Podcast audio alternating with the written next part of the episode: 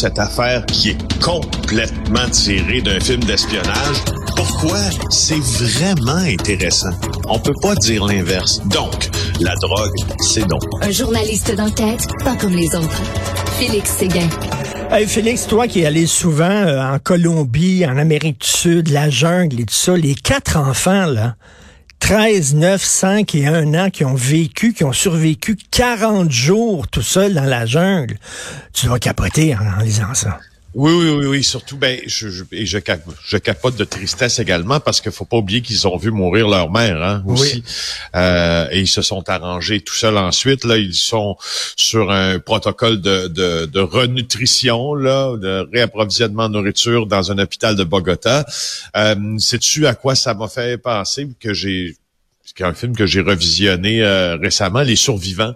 Ben tu sais, oui. le, le, film sur euh, cette, euh, cet avion qui quittait quoi, donc vers le, le, Chili, hein? C'était une équipe de, de, de soccer. soccer, c'est ça. Puis c'était écrasé sur les Andes, sur les montagnes des Andes. Oui dans la cordillère des Andes, puis euh, ils sont restés là comme ça, ils sont restés pendant des semaines et des semaines.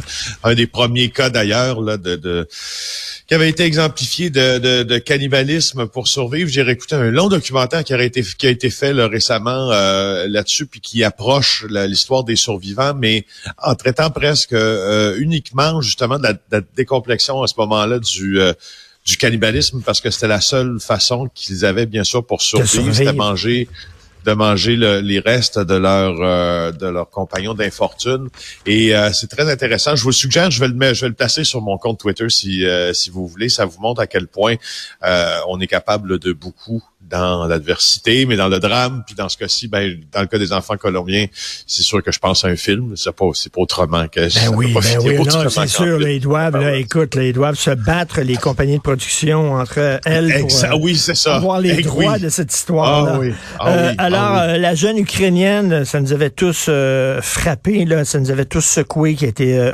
happée mortellement à Montréal. la surveillance, elle était inadéquate. Oui, c'est ça.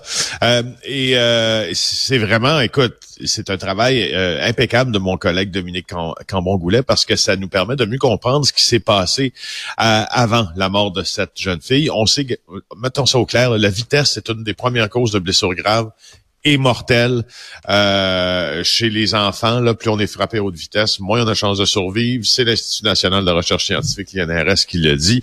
Euh, et c'est pour ça qu'il y a une zone de 30 km heure dans les zones scolaires. Alors, bon an, mal an, la vitesse excessive, ça représente autour de 40% de toutes les infractions qui sont observées en zone scolaire selon le SPVM.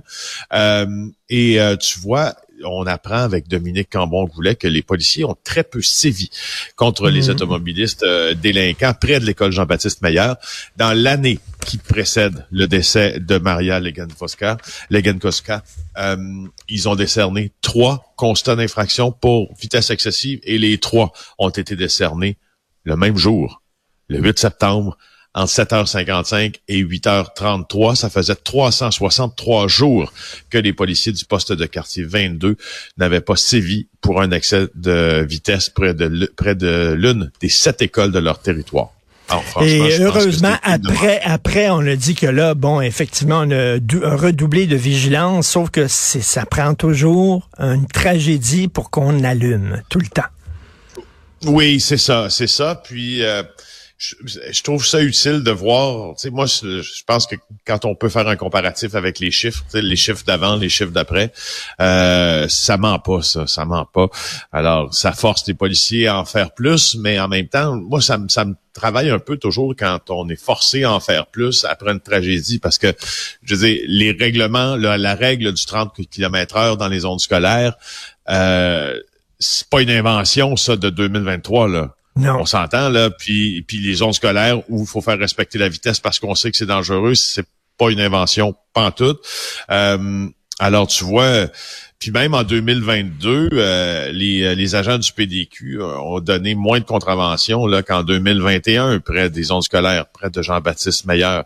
Alors, euh, tu vois, je, je, non, je trouve ça utile. Non, il faut, puis, ça... il faut vraiment prendre ça au sérieux. écoute, surtout avec tous les détours qu'il y a maintenant, on détourne les autos dans des rues résidentielles et d'où l'importance de sévir quand les gens ne vrai. respectent pas la limite de vitesse. Qu'est-ce qui se passe au SPVM, le, le torchon brûle. Ah, ça, c'est intéressant. Le Yab est aux vaches. Le Yab est aux vaches au SPVM, l'ex-directrice par intérim, Sophie Roy, quitte. Euh, et euh, en fait, ce que vous pouvez lire sous euh, la plume de mon collègue Marc Sandreski, c'est justement cette nouvelle-là. Elle a annoncé son départ. Fadi Daguerre s'apprête à faire un remaniement de son état-major. Sophie Roy était là depuis 35 ans.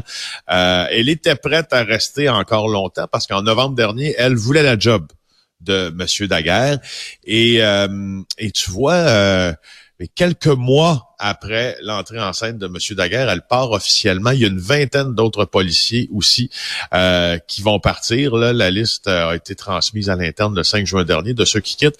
Mais ce qui est très intéressant de Sophie Roy, c'est que au fond, elle, elle s'était un peu tirée dans le pied.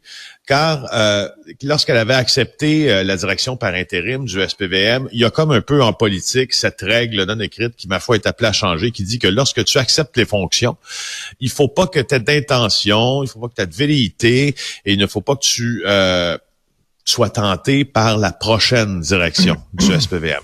Alors, dans ce cas-ci, euh, Madame Roy avait fait ça, sauf qu'en cours de route, après avoir accepté l'intérim, elle avait dit, hmm, j'aimerais ça finalement être la prochaine directrice.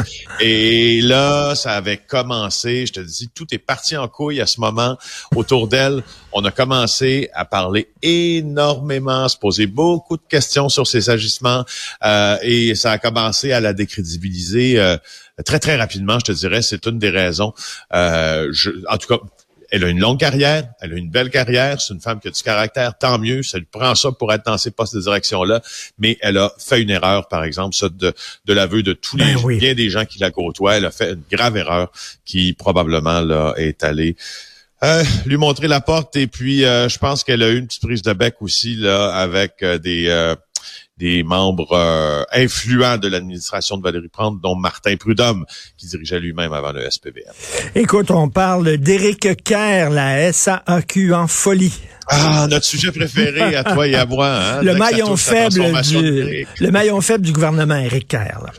Oui, ah oui, alors son nouveau service d'authentification là euh, à Eric Kerr qui est sous la la, la, coupole là, de la transformation là, numérique là.